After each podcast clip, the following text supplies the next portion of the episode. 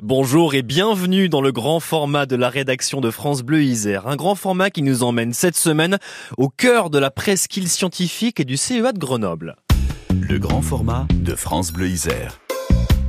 Un cœur qui n'est plus du tout nucléaire après 22 ans de transformation et de démantèlement. Bonjour Laurent Gallien. Bonjour Cédric Hermel. Le point de départ de ce grand format, c'est un très administratif arrêté gouvernemental publié le 27 mars 2023. Sur cet arrêté du ministère de la Transition énergétique, il est écrit Vu la décision de l'autorité de sûreté nucléaire, vu une série de décrets, d'arrêtés, de textes et d'avis des communes environnantes, les installations nucléaires de base dénommées stations de traitement déchets radioactifs et stockage provisoire de décroissance de déchets radioactifs sur le site du CEA de Grenoble sont déclassés. Voilà ce qui est écrit. Derrière ce mot déclassé, une réalité, il n'y a plus aucune installation nucléaire sur le site du CEA de Grenoble. Il en reste une à côté, à l'ILL, l'Institut Loël Langevin. Mais pour le CEA, c'est la fin d'une histoire débutée dans les années 50 avec le Centre d'études nucléaires de Grenoble, le CENG. Elle commande en 56 avec euh, le professeur Louis Nel qui recherche un, site pour faire ses études sur le magnétisme et sur la, matière. Donc il cherchait un site et il a trouvé ce qui était le polygone d'artillerie à Grenoble et il s'est entendu avec le ministère des Armées pour récupérer ce site et il est devenu le premier directeur du site du CEA Grenoble. Louis Néel qui sera prix Nobel de physique en 1970 grâce notamment à ses travaux à Grenoble. Celui qui parle et avec qui nous allons revenir sur cette histoire nucléaire, histoire terminée du CEA de Grenoble, c'est Frédéric Tournebise, à la retraite aujourd'hui, c'est ex-directeur adjoint du site de Grenoble et celui qui a conduit et piloté pendant 22 ans le programme Passage du CEA. Et on mesure mieux l'ampleur de la question quand on sait ce qui a été construit à partir de 1957 sur le site. Frédéric Tournebise. Alors donc c'est les, premières installations qui sont créées. La première installation, c'est le réacteur Mélusine. Donc le réacteur, il est créé bah, pour étudier les matériaux qui seront dans la filière électronucléaire. Donc on irradie du combustible, des matériaux de gainage, et on voit comment ils réagissent sous irradiation. Ensuite, euh, il y avait d'autres activités aussi. C'est l'étude de la matière par les faisceaux de neutrons à Mélusine et c'est développer d'autres activités par la suite qui sont l'irradiation de radioéléments pour la médecine. Il y a eu jusqu'à alors trois réacteurs et un laboratoire. C'est ça si on parle d'installation euh, active sur le plan nucléaire. Alors sur Grenoble, on a eu trois réacteurs. Le réacteur Mélusine, le premier. Le deuxième, c'était Siloé. Et le troisième, Silhouette, qui était la maquette de Siloé. Associé à ces trois réacteurs, il y avait ce qu'on appelle un labo chaud. Le labo chaud, c'est une installation dans laquelle on étudie les produits qui ont été irradiés en réacteur bah, pour amener d'autres informations sur comment ils ont réagi à l'irradiation. Et tout ça, ça génère des déchets. Ça génère des déchets qui sont regroupés dans une station de traitement des effluents et déchets dont la finalité est de transformer les déchets pour les rendre exportables vers l'Andra. Et c'est ce dispositif de traitement des déchets qui est le dernier déclassé. Quant au laboratoire Labo Chaud, nommé Lama, c'est l'endroit où nous avons fait cette interview. C'est un bâtiment déclassé, mais non détruit, celui-là, sur lequel nous allons revenir plus tard. En attendant, vous l'aurez compris, Frédéric Tournebise et les équipes du CEA ont d'abord dû digérer la nouvelle de l'arrêt du nucléaire. Alors, il y a eu plusieurs temps. D'abord, donc, je travaillais autour, dans, dans les réacteurs, autour de Siloé. Et en 94, le CEA nous a annoncé qu'on allait arrêter Siloé en fin 97. Ça a été un choc. Ça a été un choc énorme pour toutes les équipes. Siloé, c'était le, le plus important des réacteurs. C'était le réacteur emblématique de, de, nos trois installations nucléaires. Donc ça a été un choc très important pour tous les salariés des installations, pour tous les chercheurs, les ingénieurs, les techniciens. Et bah, il a fallu digérer ça, même moi, euh, ça n'a pas été facile. Et la solution qu'on a eue, ça a été de s'orienter vers un processus de démantèlement et de le réussir. Alors là, je vous parle de Siloé, c'était donc il s'est arrêté en 97 et en 2001, le CEA a décidé de réorienter ces, différents sites de, de, recherche et sur le site de Grenoble, bah, il a décidé d'arrêter totalement les autres installations nucléaires. Donc il restait encore en fonctionnement le Lama, le réacteur Silhouette et les installations de traitement de déchets. Donc en 2001, le CEA décide d'arrêter toutes ces installations. Bah pourquoi? Bah Parce que le programme électronucléaire, il est mature, il y a besoin de moins d'outils de, recherche et euh, on décide de, de, déplacer les recherches qui étaient faites à Grenoble sur le site de Saclay, de Cadarache ou de Marcoule.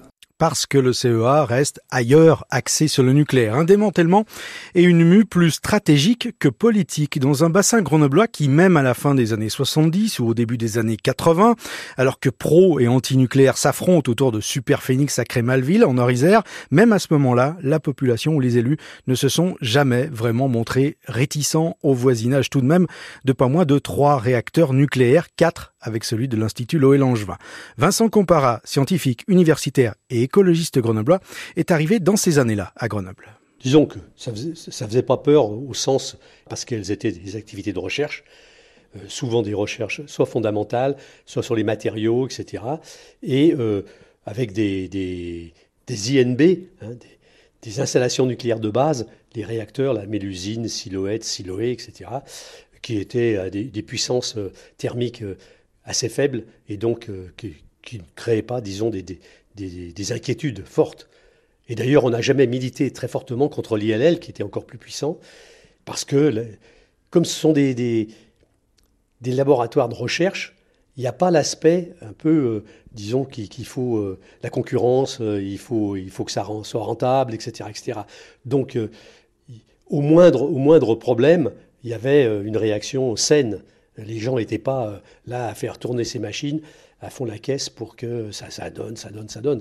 Voilà. Mais en même temps, on, était, on faisait un peu attention, notamment sur les rejets euh, dans, dans le drac.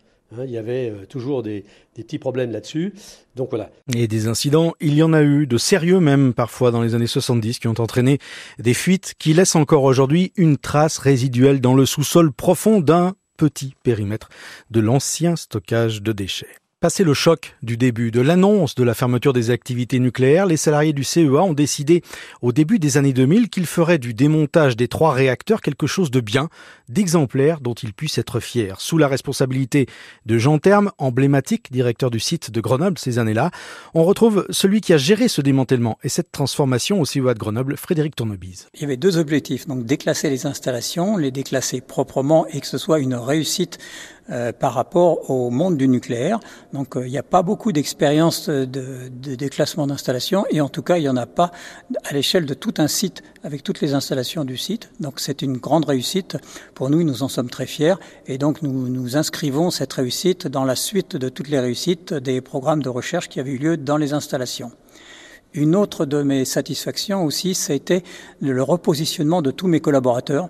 Donc c'était aussi un des enjeux du projet, que tous les salariés qui, qui ont travaillé dans les installations nucléaires, dans l'expérimentation, dans l'exploitation, hein, et trouver une nouvelle activité qui corresponde à leurs aspirations. Et donc c'est réalisé et c'est aussi une de mes grandes satisfactions. Finalement, voilà. tout s'est passé comme prévu. Tout s'est pas exactement passé comme prévu. Ça, c'est c'est pas possible.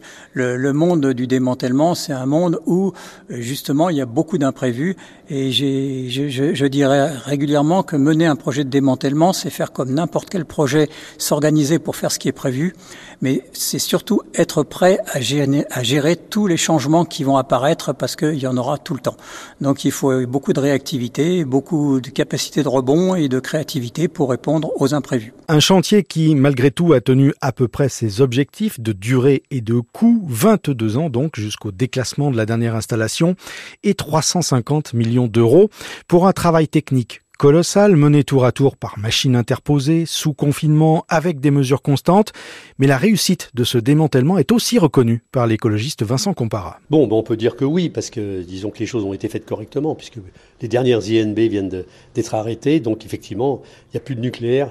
Et donc oui, c'est une réussite. Ce qui est un peu dommage, c'est que le solaire soit parti au Bourget, parce que je pense que le solaire, effectivement, était plus intéressant pour nous au niveau alternative que les nanotechnologies. Mais euh, c'est vrai que le CEA de Grenoble est devenu euh, euh, le CEA aux alternatives. Hein. Aux énergies alternatives. Aux, aux énergies alternatives, voilà. C'est assez amusant de voir les évolutions, disons, de la, du vocabulaire. Cette mue n'a été possible. Les énergies alternatives n'existent ici à Grenoble que parce qu'il y a d'abord eu l'énergie atomique, explique Frédéric Tournebise. Bah oui, au début des activités de, de nucléaires du site, il y a eu des études en parallèle qui ont été développées. Bah, par exemple, en électronique pour assurer le contrôle-commande faire des études sur le contrôle-commande des réacteurs, et ça, c'est l'émanation, la naissance du LETI. Euh, ensuite, dans les domaines de la thermohydraulique et de l'étude des matériaux, qui était indispensable pour les, réacteurs de, recherche. Et mince, tout ça, c'est ce qui est à l'origine maintenant de ce qu'on appelle le LITEN euh, sur Grenoble, donc qui travaille sur toutes les nouvelles énergies. Et accessoirement aussi, il y a les activités autour de l'impact des radioéléments sur la matière vivante. Et donc tout ça, ça a généré les activités d'un institut de biologie euh, qui s'est développé sur Grenoble. Est-ce que ce qui a été fait ici peut servir au démantèlement euh, des centrales quand elles seront trop vieilles et à des installations beaucoup plus importantes, beaucoup plus volumineuses, beaucoup plus radioactives aussi? Alors oui, sur les, notions de base, sur les techniques d'assainissement qui seront les mêmes, les techniques de démolition des bâtiments seront les mêmes. La conduite de projet aussi peut très bien s'en aspirer. Euh, d'ailleurs, on a eu pendant toute la durée du projet un certain nombre de salariés d'EDF, d'EDF démantèlement, qui, qui, ont travaillé avec nous, qui ont regardé euh, ce qu'on faisait, qui ont exploité toutes nos informations et qui les ont ramenées à leur maison mère pour essayer d'en tirer quelque chose. Mais d'autre part, ce qui a été fait sur Grenoble aussi est, est tout capitalisé au CEA dans une unité qui collecte toutes les archives du projet et qui les met à disposition de tous les autres projets d'assainissement démantèlement du CEA. Et en plus, vous avez voulu en faire, euh, faire de l'information au, grand public. Et vous avez voulu conserver ce bâtiment dans, dans lequel on est pour y faire un, espace d'exposition pour expliquer ce, ce, ce passage. Euh, à la base, vous aviez déjà l'idée de ça ou, ou c'est venu après en vous disant mais on doit garder euh, on doit raconter cette histoire? Alors, dès le début euh, du projet d'assainissement, on avait créé un espace communication. Et puis, euh, petit à petit, ben, on s'est dit, sur la fin, ben, on pourrait faire quelque chose de beaucoup plus grand, et donc de destiné à être plus facilement accessible euh, au grand public. Donc c'est l'idée qu'on a eue et dans les années 2018, euh, on a lancé l'idée de créer cet espace communication passage dans un des bâtiments qui a été une installation nucléaire et qui est maintenant un bâtiment classique. L'objectif était effectivement de rappeler toute l'histoire du CEA Grenoble, l'histoire nucléaire du CEA Grenoble, l'histoire du démantèlement et de montrer comment tout cet ensemble s'enchaîne vers le, le CEA Grenoble d'aujourd'hui avec toutes les nouvelles activités qui, qui fleurissent sur le site ouvert au public ce, lieu d'exposition Alors pour le moment, euh, la cible prioritaire c'est l'organisation vers pour les salariés du CEA qui veulent le, visiter. C'est le temps qu'on mette la logistique qui va bien pour l'ouvrir au public un peu plus tard, je pense dans le courant de l'année prochaine, où sur inscription, sur réservation, il y aura normalement des, séances de visite de cette installation. Un grand public qui se divise en deux camps, celui qui serait minoritaire selon les enquêtes du CEA, qui sait que le CEA Grenoble a tourné la page du nucléaire, et puis celui, le public pour qui le CEA reste synonyme de nucléaire, or donc, il ne l'est désormais plus du tout. Du nucléaire aux nouvelles technologies, la mue du CEA à Grenoble, un grand format France Bleu Isère de Laurent Gallien, réalisation Frédéric Cabri, un grand format à retrouver sur francebleu.fr et les plateformes de podcast. Pour prolonger votre écoute, découvrez des contenus exclusifs du grand format de la rédaction sur notre site francebleu.fr, page Isère.